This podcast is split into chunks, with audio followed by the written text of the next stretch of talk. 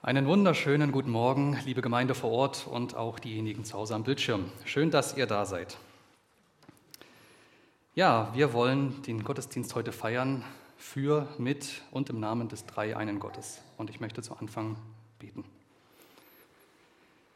Herr Jesus, wir kommen hier zusammen in deinem Namen und ich bitte dich, dass du mitten unter uns bist. Du hast es versprochen und wir wollen das in Anspruch nehmen. Diese Verheißung, die du gegeben hast, darauf wollen wir bauen. So sei du bitte hier, segne alles Reden und Hören, alle Musik und alles, was heute hier passiert, geschehe zu deiner Ehre. Amen. Ich vermute, das Themenauswahlteam hat den heutigen Tag und das heutige Thema bewusst zusammengelegt. Muttertag und Vergiss mein nicht. Also Blumen auf der einen Seite mit einem ganz dedizierten Namen und ein ganz wichtiger Tag für die meisten Mütter und ihre Kinder.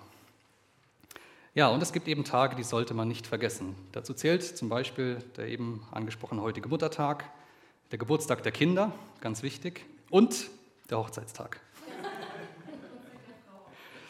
Ja.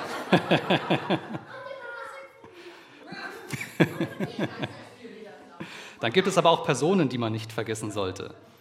Den Chef im Meeting, die Kinder in der Sporthalle oder äh, für die Herren nächste Woche den Kumpel auf dem Klo während der Wanderung. Den sollte man dann nicht vergessen. Wir haben aber auch hier im Gottesdienst jemanden, den wir nicht vergessen sollten. Ich habe es schon angesprochen und schon im Gebet äh, um seinen Beistand gebeten. Jesus soll mitten unter uns sein und darum soll es heute auch gehen. Jesus im Zentrum. Jesus derjenige für uns, die wir an ihn glauben, den wir nicht vergessen sollen in all dem, was wir tun, in unserem Alltag auch. Und genau das möchten wir auch im nächsten Lied zum Ausdruck bringen. Ja, den Predigtitel habe ich ja vorhin schon angesprochen, Vergiss mein nicht. Ähm, der Name dieser Blume, ich habe mir gestern mal ein paar Bilder angeschaut, die sieht ja recht unscheinbar an, an sich aus, obwohl sie so eine leuchtend blaue Farbe hat. Aber der Name entstammt wohl einer deutschen Sage, in der diese kleine Pflanze Gott bittet, sie nicht zu vergessen, weil sie unter all der großen Blumenpracht doch untergehen könnte. Und anscheinend wurde dieser Bitte stattgegeben. Und weil dieser Name so einprägsam ist, ist er nicht nur im Deutschen ähm, so prägnant, sondern wurde auch in anderen Sprachen quasi eins zu eins übersetzt. Im Englischen zum Beispiel heißt es dann Forget me not.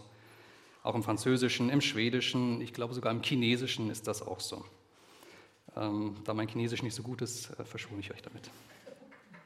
Interessanterweise hat ähm, das Vergissmein nicht eine Schwester. Jetzt lasse ich euch mal raten, wie könnte diese Schwester heißen? Nee. Bitte? Nee, auch nicht ganz. Sie heißt Gedenke mein. Knapp daneben Horst. Ja, stand so auf Wikipedia. Also es scheint auch manche interessante Informationen dort zu geben. Jedenfalls, dieses Vergissmein, äh, Vergissmein nicht steht als Symbol für die zärtliche Erinnerung an vergangene Zeiten oder auch an einen Abschied in Liebe. Also nicht eine, eine harte Trennung, sondern wo man einfach in Liebe auseinandergeht. Manch einer kennt vielleicht August Heinrich Hoffmann von Fallersleben. Der ist normalerweise für seine politischen Gedichte und Kinderlieder bekannt und auch der Texte der Nationalhymne, der deutschen Nationalhymne. Aber er hat auch ein Liebesgedicht mit dem Namen Vergiss mein nicht äh, gedichtet und das gebe ich euch heute mal zum Besten. Vergiss mein nicht von Hoffmann von Fallersleben. Es blüht ein schönes Blümchen auf unserer grünen Au sein Aug ist wie der Himmel, so heiter und so blau. Es weiß nicht viel zu reden, und alles, was es spricht, ist immer nur dasselbe, ist nur vergiss mein nicht. Wenn ich zwei Äuglein sehe, so heiter und so blau, so denke ich an mein Blümchen auf unserer grünen Au. Da kann ich auch nicht reden, und nur mein Herze spricht, so bange nur, so leise und nur vergiss mein nicht. Also sehr romantisch. Äh, das Blümchen ist wahrscheinlich die Geliebte. Ihr seht also das Setting, die Stimmung ist jetzt richtig. Ne? Wir sind im Thema Vergessen, im Nichtvergessen und in der Liebe. Und genau darum soll es eben heute auch in der Predigt gehen.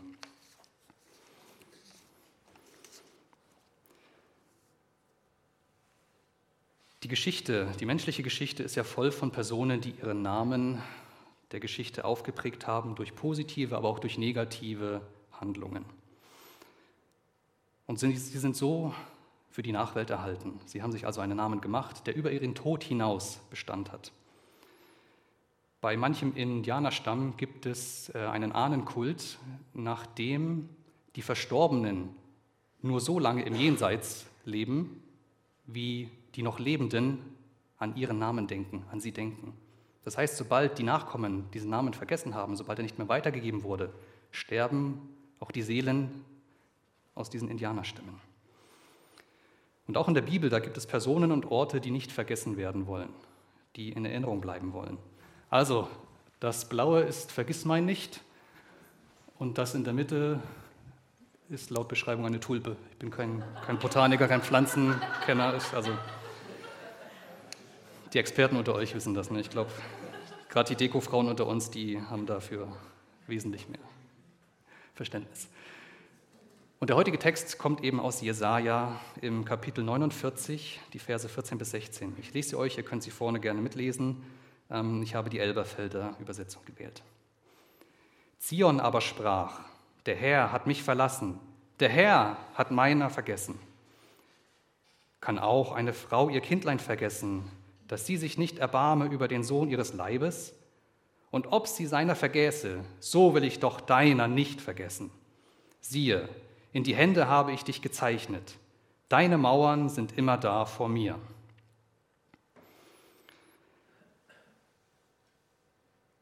Die hier angesprochene Zion oder auch der Zion, wie wir dann im Verlauf hören werden, war ursprünglich eine Hügelfestung der Jebusiter, ein, eines einheimischen Stammes im, im Lande Israel.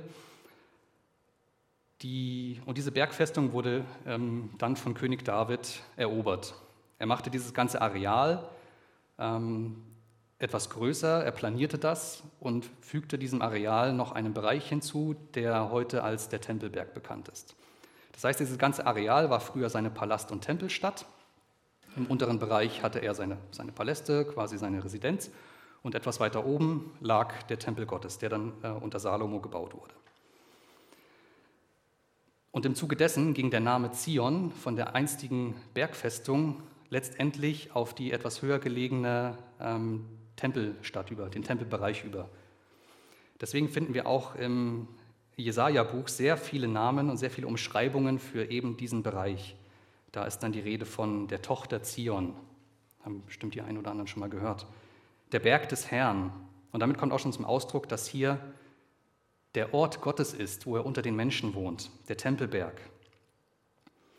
In einer weiteren Umschreibung heißt es eben zu diesem Ort, das ist der Ort, wo der Herr sein Feuer in Zion errichtet hat. Das heißt, ähm, da ist seine Heimstatt, da ist sein Ofen, sein Feuer, da ist er zu Hause, da kocht er, da backt er, da kümmert er sich um den Haushalt.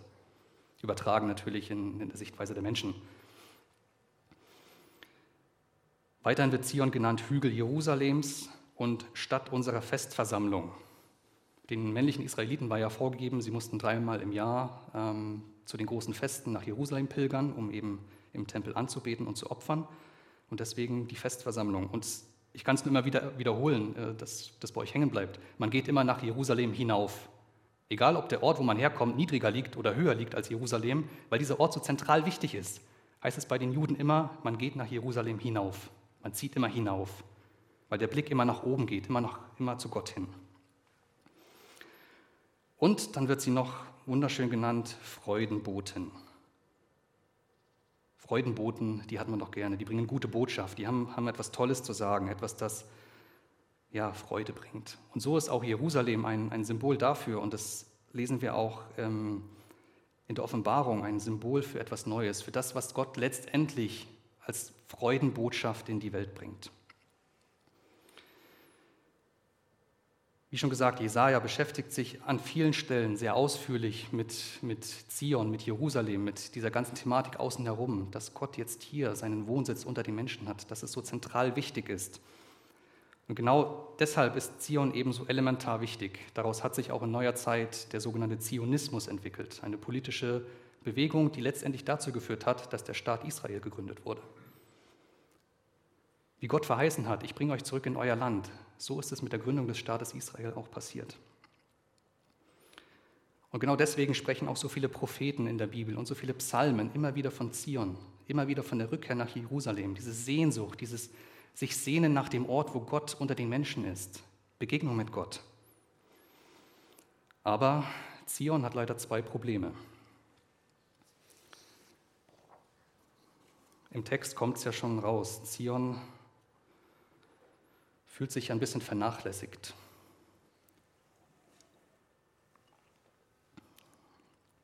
Auf der einen Seite ist da Eifersucht. Zion fühlt sich so ein bisschen wie ein Sandwichkind. Ist der Begriff bekannt? Sandwichkind ist quasi das mittlere von drei Kindern.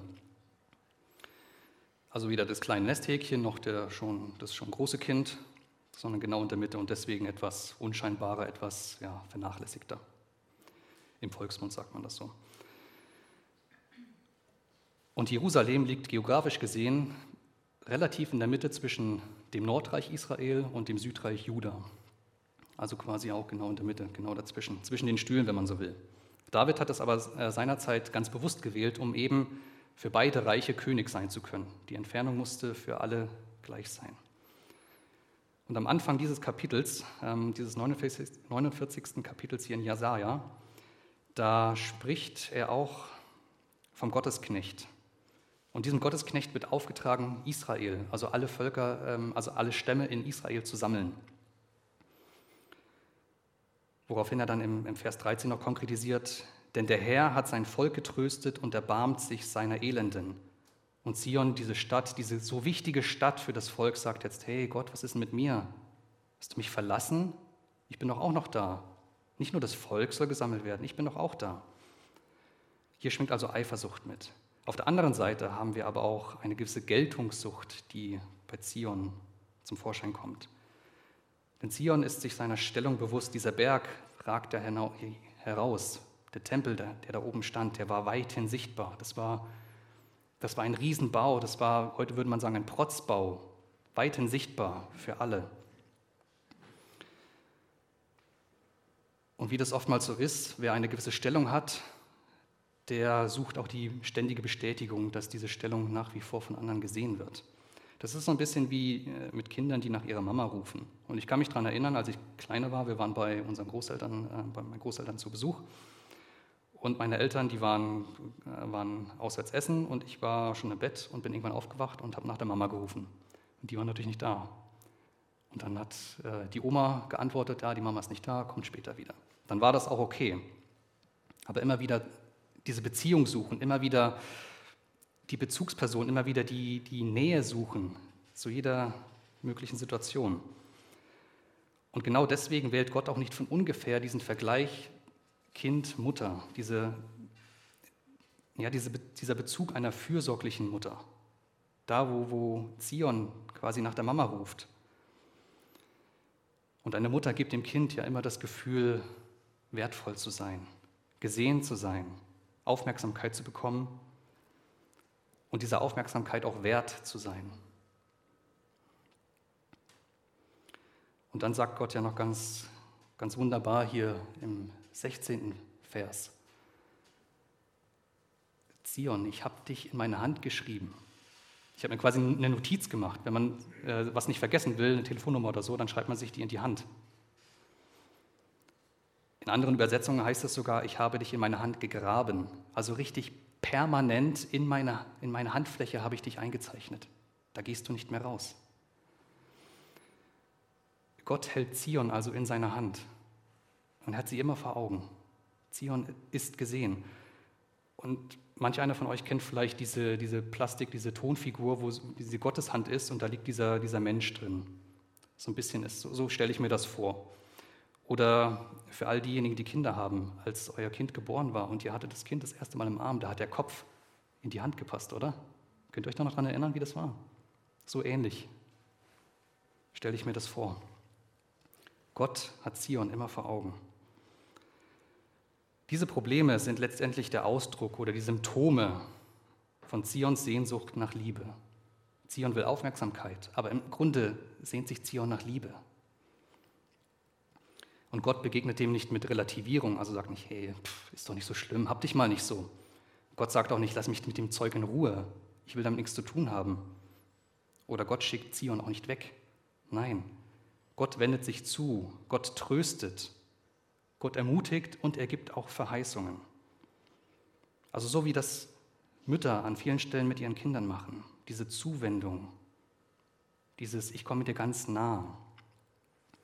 Und so finden wir das auch im, im Jesaja-Buch an vielen Stellen. Ich möchte es gerne mit euch mal, mal an vier Punkten durchgehen, wo eben diese Punkte wirklich dezidiert abgegangen werden und wo Gott sagt, ich bin bei dir. Du weißt es eigentlich, aber ich bin bei dir und zeige es dir jetzt nochmal. Da sagt er zum Beispiel in Jesaja 51, Vers 3: Denn der Herr tröstet Zion, tröstet alle seine Trümmerstätten, und er macht seine Wüste wie Eden und seine Steppe wie den Garten des Herrn. Gott kennt also die Narben und Wunden von Zion. Alle Probleme, die Zion hat, sind Gott bekannt. Und er will heilen. Er will aus der Wüste und der Steppe, wo, wo eigentlich nichts mehr wächst, wo nur Stein ist oder vielleicht mal ein Grasbüschel drüber weht, da will er Leben schaffen, da will er was Neues machen, da will er wachsen lassen.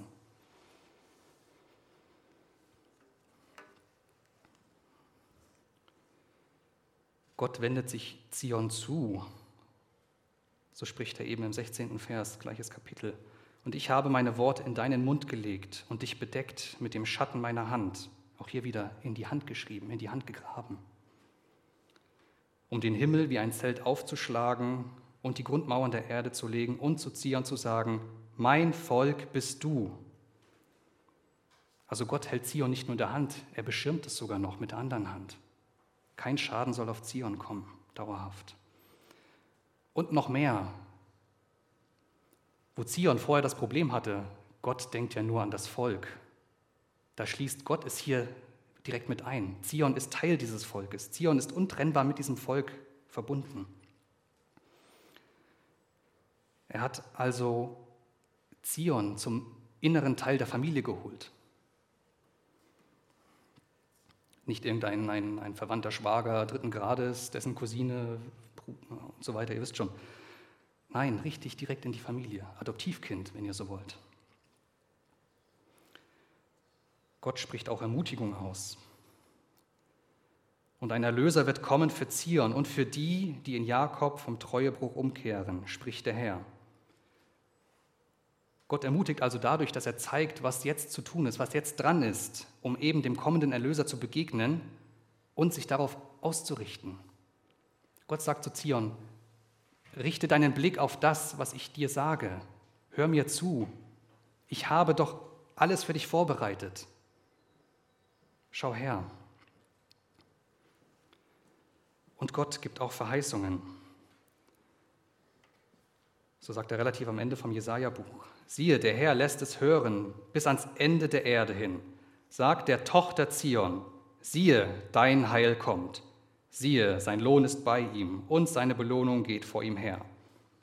Und man wird die Völker nennen, das heilige Volk, die Erlösten des Herrn. Und dich, damit ist Zion gemeint, wird man nennen, die Gesuchte, die nie mehr verlassene Stadt.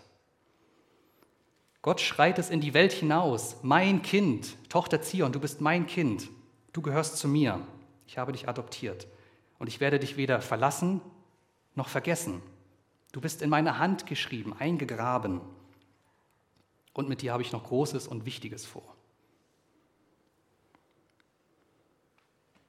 Und das, was Zion am Anfang so bedrückt hat, vergessen und verlassen zu sein, kehrt Gott hier vollkommen um.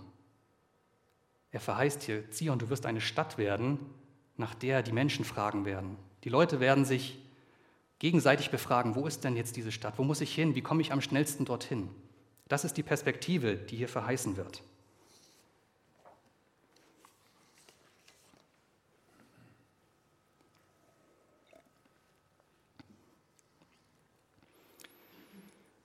Das ist natürlich sehr abstrakt, wenn man einer Stadt oder einem Berg solche menschlichen Eigenschaften zuschreibt. Vieles in der Bibel ähm, muss man auch neben dem wörtlichen Aspekt im übertragenen Sinne verstehen. Und genau das ähm, ist die Anwendung auf das, was das heute mit uns zu tun hat. Ihr habt jetzt vieles gehört, wie, wie Zion ähm, sich gebärt, wie sie ja, sich vernachlässigt fühlt. Und oftmals ist es bei uns doch genauso. Wir sind doch auch oft auf der Suche nach Liebe, haben dieses Grundbedürfnis in uns, diese Sehnsucht anerkannt zu werden, diese Sehnsucht gesehen zu werden. Und es äußert sich von Mensch zu Mensch sehr unterschiedlich. Wie bereits vorhin gesagt, Gott hat durch Jesaja seinen Knecht, seinen Gottesknecht angekündigt der nicht nur das Heil für Israel bringen wird, sondern für alle Völker auf der Welt. Das wurde bereits im Alten Testament angekündigt. Das ist also nichts, was erst mit Jesus publik wurde. Die Juden wussten das schon. Und da finden wir eben bei Jesaja eine Zustandsbeschreibung, nenne ich es mal. Da heißt es ähm, im 53. Kapitel, 6. Vers, wo es eben auch im Kontext um den Gottesknecht geht: Wir alle irrten umher wie Schafe. Wir wandten uns jeder auf seinen eigenen Weg, aber der Herr ließ ihn treffen, unser aller Schuld. Und für Christen ist eben dieser Gottesknecht Jesus Christus. Jesus Christus kam als dieser Gottesknecht in die Welt. Und während er außerhalb der Stadtmauern von Jerusalem starb, außerhalb von Zion, von diesem großen Tempelbereich, da hing er am Kreuz. Und während das passierte, während er seinen, seinen Atem aushauchte, passierte in Zion selbst, im Tempel etwas. Da zerriss der Vorhang, der das Heilige vom Allerheiligsten, vom Ort der Bundeslade trennte. Dieser Vorhang, der zerriss. Diese Trennung war plötzlich nicht mehr. Und der Weg zu Gott ist seitdem frei. Seitdem haben Menschen direkten Zugang zu Gott. Und seitdem fließt auch das Heil beständig von diesem Ort aus in die Welt und in die Herzen derer, die es annehmen, die es zulassen. Oh, ich habe vergessen, eins weiterzuschalten. Wenn ihr nochmal schaut unter drei Ermutigungen, da heißt es ja ganz, ganz klar, da ist vom Treuebruch die Rede. Wer diesen Treuebruch erkennt in seinem Leben, wer merkt, dass er gegen Gott gesündigt hat und davon umkehrt, der macht sein Herz offen, der macht sich bereit, dieses Heil, das von Gott, das von Zion ausgeht, in sich aufzunehmen und das, was der Gottesknecht getan hat, für sich in Anspruch zu nehmen.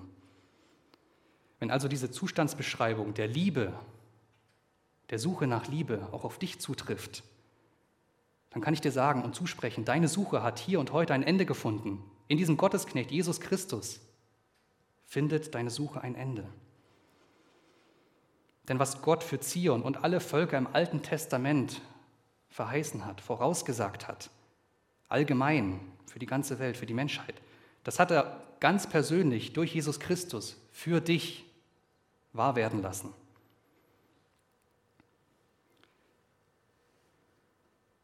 Denn Jesus ist letztendlich Gottes menschgewordene, fleischgewordene Liebe. Liebe ist ein abstrakter Begriff. Man kann nicht sagen, da draußen läuft jetzt die Liebe oder da drüben habe ich sie letzte Woche gesehen. Schwer zu sagen. Aber fassbar wird es dadurch, was Jesus für die Menschen getan hat und was das dann in den Menschen bewirkt, wie sie miteinander umgehen. Wenn die Liebe verändert, dann wird das spürbar. Jesus hat sich aufgemacht in diese Welt, damit wir Liebe erfahren können, damit wir göttliche Liebe spüren können. Und deswegen gelten diese vier Punkte, was Gott dem Volk Israel und was Gott speziell Zion sagt, auch für uns Menschen heute. Das gilt für jeden Einzelnen. Gott kennt deine Narben und deine Wunden, alle deine Probleme und er will dich heilen. Aber Vorsicht, körperliche Heilung ist tatsächlich nur dem Volk Israel vorbehalten. Es kann passieren, wenn du innerlich heil wirst, wenn du deine Probleme vor Gott bringst und du hast damit auch körperliche Probleme, das kann weggehen. Aber verlass dich nicht drauf. Körperliche Heilung ist tatsächlich nur dem Volk Israel zugesagt.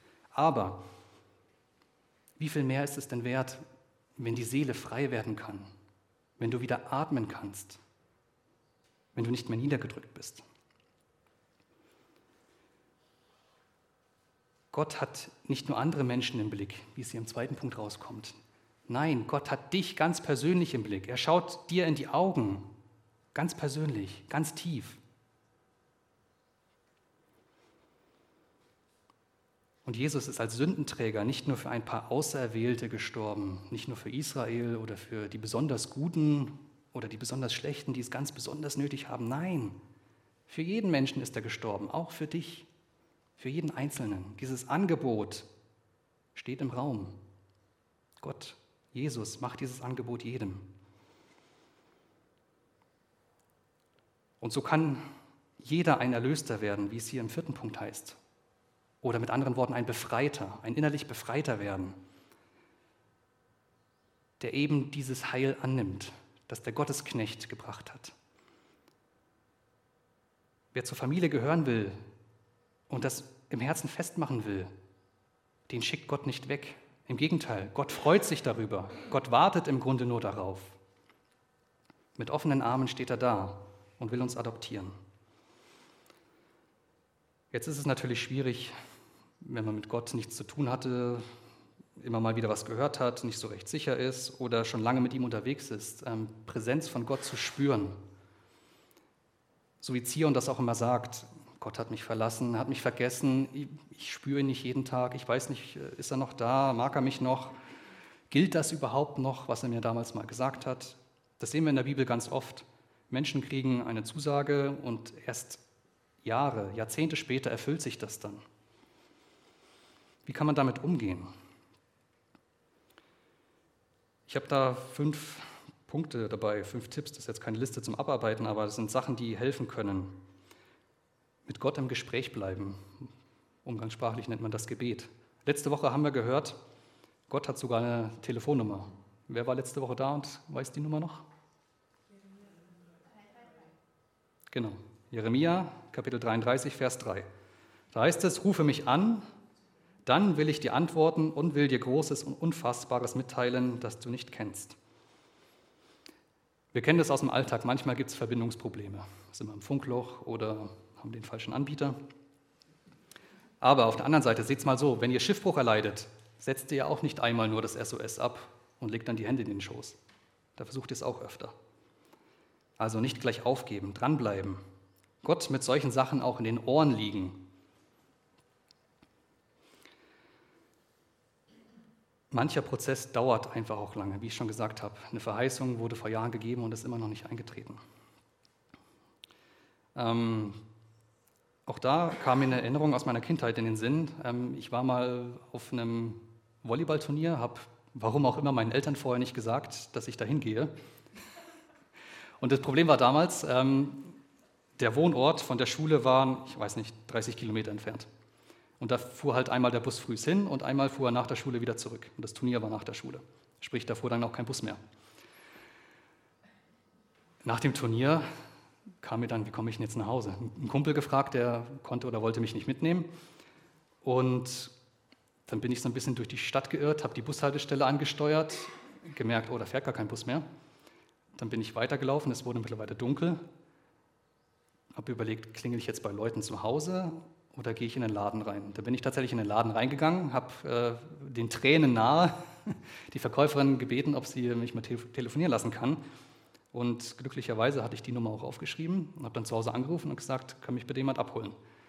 Und das war noch vor dem Zeitalter des Handys. Mein Vater war unterwegs, meine Mutter war zu Hause. Und ich weiß nicht, wie sie diese Nachricht dann an ihn weitergegeben hat. Jedenfalls ist er dann aus einer anderen Stadt, so haben sie es mir erzählt, hinter dem Krankenwagen durch die Gasse gefahren, um noch schneller bei mir zu sein, um mich abzuholen.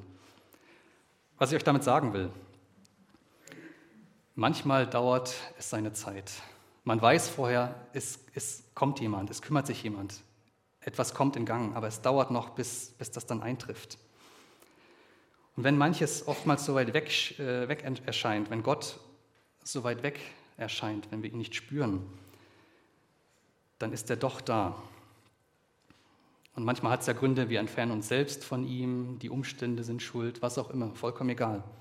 Aber Jesus hat auch dieses ähm, Gleichnis gegeben, diese Geschichte vom verlorenen Sohn. Der Sohn geht aus eigenen Stücken vom Vater weg, aber der Vater, der steht jeden Tag am Rand seiner Farm und hält Ausschau nach dem Sohn und wartet auf ihn. Wann kommt er wieder? Er guckt, er wartet. Und eines Tages ist es soweit. Er kommt wieder. Sie fallen sich in die Arme und die, die Zusammenkunft ist wieder da. Jesus hat uns auch den Heiligen Geist versprochen als seinen Stellvertreter. Der Heilige Geist soll Anwalt für uns sein, er soll uns trösten, er ist Gebetshelfer, wo uns die Worte fehlen. Und er ist auch derjenige, der uns in die Wahrheit leitet. Wenn du also mal wieder dich von Gott entfernt fühlst, dann bete mit dem Heiligen Geist. Du musst gar nicht viel dabei sagen, aber bring dich einfach in, in, eine, in eine Situation, wo du dich vor Gott stellst. Und dann kannst du sagen, Gott, mir fehlen die Worte, aber du kennst mein Herz. Du weißt, ich suche dich. Bitte zeige dich. Bitte komm in mein Leben.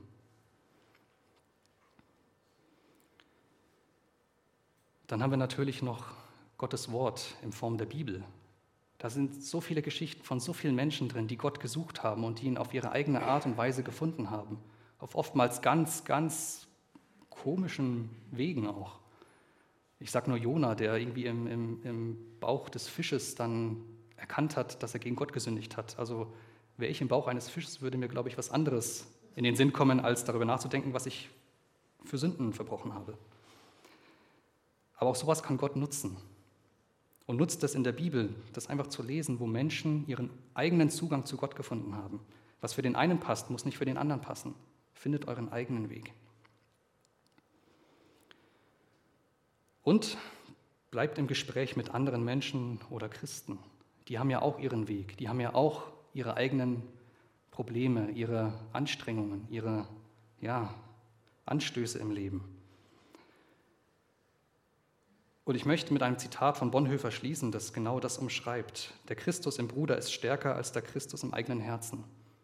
Da, wo du die Kraft, die Zeit, den Mut, was auch immer nicht aufbringst, nicht findest, vor Gott zu kommen. Da such dir einen anderen Menschen. Tu dich mit ihm zusammen. Sprich mit ihm. Er kann dir Worte geben, er kann dir Sachen zeigen, kann dir Erfahrungsberichte geben, wie es bei ihm lief. Und über diesen Weg kann auch ein neuer Weg zu Gott geschaffen werden. Zion hat also gerufen und Gott hat geantwortet. Und so möchte ich euch auch ermutigen, Ruft Gott an. Die Nummer ist ja jetzt bekannt. Ruft Gott an. Er wird antworten. Amen. Ja, lasst uns zusammen beten, wie Jesus uns gelehrt hat und den Segen empfangen.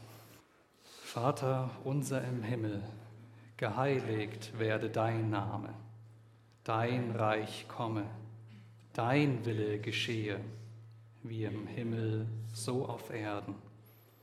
Unser tägliches Brot gib uns heute und vergib uns unsere Schuld, wie auch wir vergeben unseren Schuldigern. Und führe uns nicht in Versuchung, sondern erlöse uns von dem Bösen. Denn dein ist das Reich und die Kraft und die Herrlichkeit in Ewigkeit. Amen.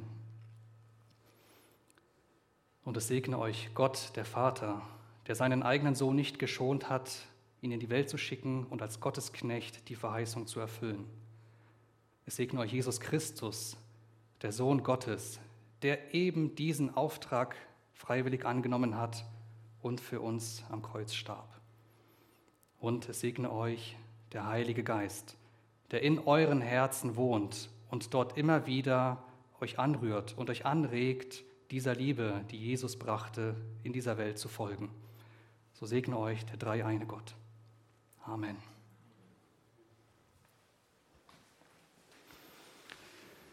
Zum Schluss habe ich noch zwei Informationen, nein, drei sogar. Die erste ist, ich habe hier so gelbe Becherchen, die gebe ich mal durch. Vielen Dank für all euer Geben, für all euer Spenden. Wir als Gemeinde finanzieren, oh, jetzt habe ich nur zwei Blöcke, aber drei Becher, na egal. Wir als Gemeinde finanzieren uns ja nur durch Spenden. Deswegen sind wir da auf jeden Euro angewiesen. Vielen Dank fürs Geben. Des Weiteren haben wir nächsten Sonntag wieder Gottesdienst um 10.30 Uhr. Und ganz perspektivisch schon mal auf Pfingsten gesehen, das kommt ja auch bald wieder, am 29.06. um 11 Uhr, da feiern wir ökumenischen Pfingstgottesdienst. Bitte? Was habe ich gesagt? Ach, 6. Entschuldigung, dann ist er gar nicht mehr so lang hin. Ich nehme alles zurück und behaupte das Gegenteil. 29. Mai, 11 Uhr, ökumenischer Pfingstgottesdienst in St. Jakobus. Ja, ich danke euch, dass ihr heute da wart. Auch nochmal ein Gruß an euch zu Hause an den Bildschirmen und möchte mich an dieser Stelle verabschieden, euch eine gesegnete Woche wünschen und hoffe, wir sehen uns bald wieder.